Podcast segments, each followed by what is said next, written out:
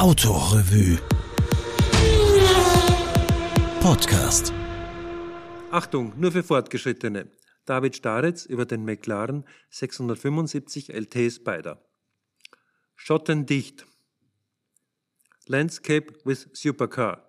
Mit 675 PS im McLaren Spider rund ums Loch Lomond. Regen? Kein Problem. Das meiste fällt ohnehin daneben.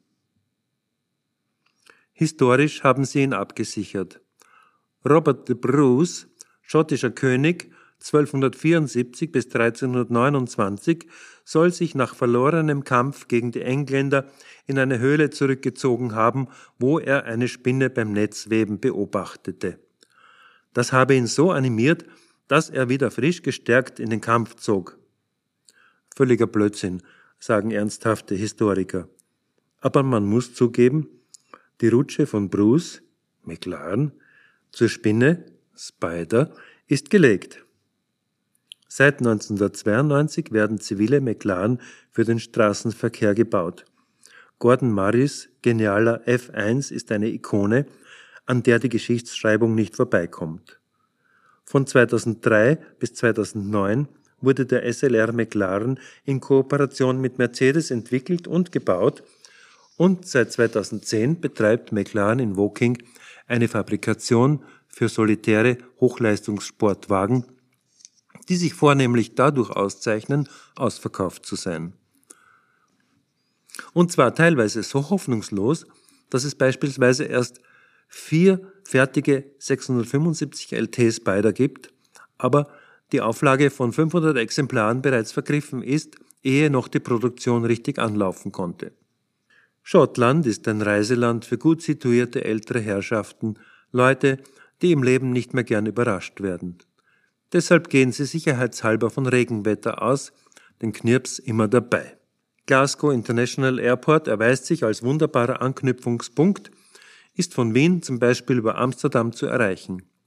Den ersten Regenbogen kann man schon von der Ankunftshalle aus bewundern. Nach 20 Minuten Autofahrt taucht man in Kulturlandschaft, mit allem, was dazugehört. Seen, Hügel, dekorative Bäume, niedere Heidegräser und Farne. Empfehlung? Cameron House, ein vom Landsitz zum Hotel ausgeweitetes Fünf-Sterne-Areal mit Spa, Boutiquen, Golfplatz und einer Marina für Cruising-Tours auf Loch Lomond, Schottlands größtem Binnengewässer. Loks sind tief ins Land eingeklüftete Meeresarme aber nicht unbedingt salzwasserhältig. Auch Seen, wie eben der Lomond, können Loks genannt werden. Gepflegte Langeweile für die einen, willkommene Rückzugsnische am offenen Kamin der Bibliothek für die anderen. Zum Martin Wishards Michelin Stern Restaurant sind es dann nur mehr zwölf Meter zu gehen.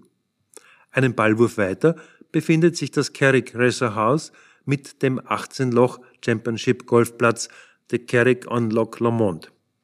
Hier findet man auch den Infinity Pool mit spektakulärem Blick auf diese dramatisch harmonische, teilweise waldreich, teilweise dünnhäutig über die Felsen gezogene Landschaft, die ihren erhebenden Effekt oft aus der Spiegelkette der Wasseroberflächen bezieht. Weil es immer gerade geregnet hat, wirkt die Atmosphäre stets frisch gereinigt.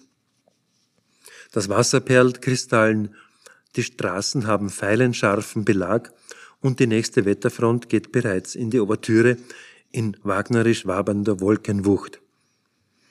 Tatsächlich war die Urfassung des fliegenden Holländers in Schottland angesiedelt. Feuchtigkeit perlt von den bemoosten Stämmen der Eichen, Kiefern und Ebereschen. Whiskyland. Hier wird die Sorte Loch Lomond gebraut.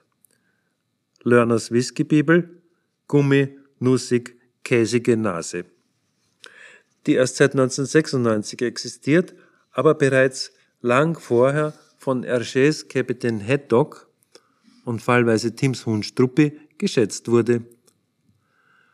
Kehliges Bellen, nervöses Grollen erhebt sich hinter Cameron House, animalisch in einem aufs technisch übertragenen Sinne, bösartig, aber von höchster Disziplin, angriffig, aber verhalten. Die vier McLaren-Triebwerke sind angeworfen. Die Twin-Turbo V8-Motoren laufen sich rund. damit die vorgewärmte Gerätschaft ins Rondeau geführt werden kann. Einsteigen in Supersportwagen. Wenn eine Scherentüre vorhanden ist, wie hier, sagt man, rechtes Bein ausgefahren, am besten in sich zusammen, wie ein Sack Wäscheklammern. Vice versa der Beifahrer. Man landet unfehlbar in diesen fantastischen Schalen, die für die nächste Stunde Sicherheit und Halt bieten wie ein Raumanzug. Befreites Arbeiten unter jeglicher Gehbelastung. Roberto Gurian, heute mein Co-Pilot, arbeitet für den Corriere della Sera und moderiert Formel 1 Rennen. Die Bremswirkung in der Formel 1 ist mittlerweile so stark, dass sie mehr als die fünffache Erdbeschleunigung erreicht, doziert er. Wissenswertes nachgelesen? 2 bis 3G beginnende Einengung des Gesichtsfeldes. 3 bis 4G röhrenförmiges Gesichtsfeld Grey Out. Längere Belastung über 5G führt zum Blackout. Der McLaren hat im Gegensatz zum Lamborghini Aventador kein G-Force Meter an Bord. Dort sind 1,1 G per Akzeleration und 1,35 in der Querbeschleunigung im Zivilbetrieb machbar. Davon kann man auch hier ausgehen. Zudem hat der McLaren 675 LT das klassenbeste Leistungsgewicht 53 PS pro Kilogramm. In 2,9 Sekunden per Launch Control auf 100. In weiteren 3 Sekunden per Carbon-Keramikbremsen zwischen Aluminiumsätteln wieder auf Null. Die Fahrzeuge sind für den Genfer Salon gefertigt, wie die Plakette in der Türöffnung belegt. Alle wurden in der Lackierung Solis präsentiert. Das heißt Sonne auf Latein, allerdings zweiter Fall, also Genitiv. Aber der ist halt meist eleganter. Schwermütiges Gelb, nicht unkitschig, insofern passend zur bruchlos changierenden Schönheit der Landschaft. Alle Top-Techniker von McLaren Automotive sind hier, um den LT Spider im freien Geläuf zu sehen und zu erklären. LT steht übrigens für Longtail, abgeleitet von einem Prototypen des F1 in nämlich aerodynamisch gesteigerter Bauweise. Hier im Spider gewinnt man dank hochkompakter und sauberer Tachttechnik auch noch zusätzlichen Stauraum im Tonneau, worin sonst das blechsolide Gespriegel eingefaltet ist seiner länglich taillierten Form ist auch das entsprechende Gepäckstück angepasst. Freilich bedeutet dies Dach zu. Tatsächlich erlaubt es die Wetterlage, das Gebälk für drei Minuten zu öffnen. Roberto und ich blicken einander an. Die Qualitäten eines 675 PS McLaren liegen anderswo. Also nochmals runter auf knapp 50 kmh und schottendicht. Linksverkehr hat seine Raffinessen, speziell wenn das Lenkrad links, also jetzt auf der falschen Seite sitzt. Bei Supersportwagen geht es im Grunde immer um die Vorderachse. Wenn bestialische Leistung anschiebt, geht es vornehmlich darum, dass der Wagen Spur hält, egal wie sehr die Hinterachse versetzt. Und dass er diese Dreidimensionalität des Bremsens, des verzögerungsfrei präzisen Einlenkens des spurhaltenden Durchziehens an der Haftgrenze beherrscht. Auf Rennstrecken, trockenen, sauberen Oberflächen lässt sich dies meist perfekt ablesen. Aber für fortgeschrittenes, angewandtes Autofahren im schmutzigen Leben empfehlen sich fleckiger Asphalt, bombierte Oberflächen, gistige Regennässe bei Zero Point One Toleranz auf extra schmalen Straßen. Unentrinnbare Aquaplaning-Fallen zeigen die erstaunliche Unerschütterlichkeit des mit Pirelli P0 Trofeo-Reifen bespannten Wagens. Vor spät und hart angebremsten Kurven verdunkelt sich der Rückspiegel. Der automatisch ausfahrende Heckspoiler, jetzt Luftbremse, hat sich steil angewinkelt und wirft den Aeols Anker. Bis zum vollen Scheibengrip muss bei Nässe eine Trockenreibphase einkalkuliert werden. Völlige Zero-Toleranz herrscht allerdings bei der hiesigen Tempoüberwachung und als der gerade amtierende Roberto im Tempo 60 Land mit 90 Miles per Hours an einem weißen Elefanten, auf dem groß Speed Surveillance draufsteht, vorbeirauscht, verstehe ich dies als unverzichtbaren Rest italienischer Folklore und sage kein Wort. Warum ihm jetzt schon den Tag verderben?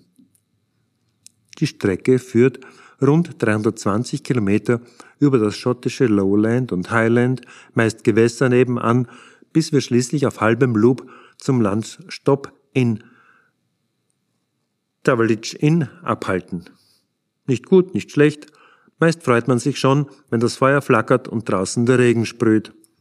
Langsam gegarte Lammkeule, Pfefferminzsoße, wie das gehört. Das freudlose Gemüse hat eher Dekofunktion.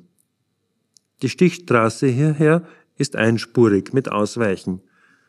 Der Retourgang wird, wie D und N, über Knopfwahl in der Mittelkonsole eingelegt, was etwas Hummeliges an sich hat. Per skeletaler Pedals kann man die 7-Gang SSG-Automatik jederzeit overrulen, doch nur in Stufe M.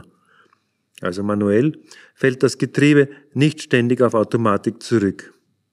Der Motorklang ist prägnant, steht aber undefiniert im Raum, wird meist von den drögen Abrollgeräuschen verhöhnt. Das Radio im Menü zu suchen, macht man nicht die Mühe. Fahrwerk und Drivetrain können von normal über Sport zu Track nachgeschärft werden. Aber eigentlich ist das in der Praxis konzentrierten Fahrens völlig egal. Zwecks flüssigem Schaltvorgang werden Engine Cuts getaktet. Bei N übersperre der Benzinzufuhr, in S und T über die Elektronik, was beim Wiedereinsetzen einen prägnanten Knall erzeugt, samt Inertia Push per Überdrehzahl Kupplungsmomentum. Der Motor hängt über die beiden Turbos satt am Gas. Das Fahrwerk scannt präzise überschüttenden Tarmac. Schläge ins Lenkrad, aus gutem Grund relativ groß dimensioniert. Man ist nie im falschen Gang. Das Drehmoment von maximal 700 Newtonmeter baut sich kraftvoll linear auf. Sauberes Rausschmieren aus dem Kurvenbogen knapp unterhalb des DSC-Eingriffes. Tempomodulation mittels Motorbremse. Dass man beide Peilkanten sieht, verschafft dem Fahrer eine kalkulierte Einschätzung über den Vorderwagen hinweg und erzeugt einen gewissen Grad von Geborgenheit. Doch was wäre dies alles ohne einen kraftvollen Scheibenwischer? Die allzeit perfekte Auflage, das große, per Parallelogrammführung erzielte Wischfeld und die wache Wischautomatik schaffen in jeder Situation ein freies Sichtfeld für Fahrer und Beifahrer. Regenbogen, wir kommen.